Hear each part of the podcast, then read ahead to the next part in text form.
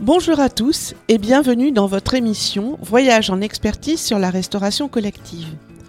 Nous démarrons un cycle de 4 épisodes autour du process de production en restauration collective, sujet qui fait partie du deuxième processus opérationnel, celui de la production en cuisine qui vous a été présenté lors de l'épisode 5. Aujourd'hui, nous nous posons la question quels sont les différents process de production en restauration? Nous démarrons donc un cycle de 4 épisodes autour des process de production.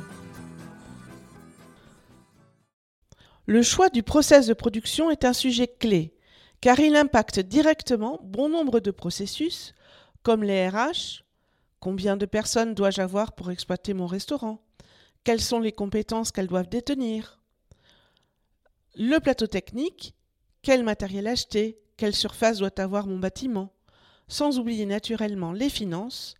Dans le cas d'un calcul en coût complet, quel est le process le plus intéressant pour mon restaurant? On distingue deux process majeurs de production. D'une part, la production directe, dite encore production sur place. D'autre part, la production différée en liaison froide ou chaude. Lors d'une production directe, la production et la consommation sont colocalisées dans le temps et dans l'espace. C'est le cas la plupart du temps lorsque le restaurant abrite dans un même bâtiment la cuisine de production et la salle de consommation.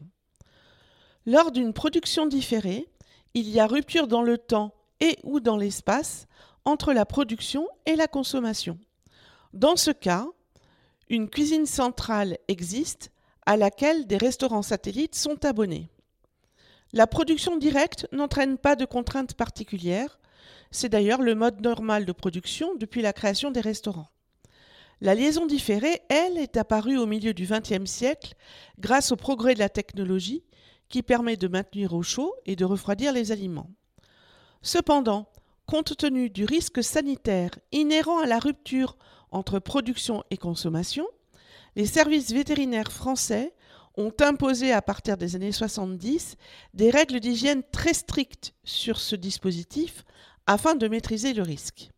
Nous reviendrons en détail sur ces règles lors des prochains épisodes.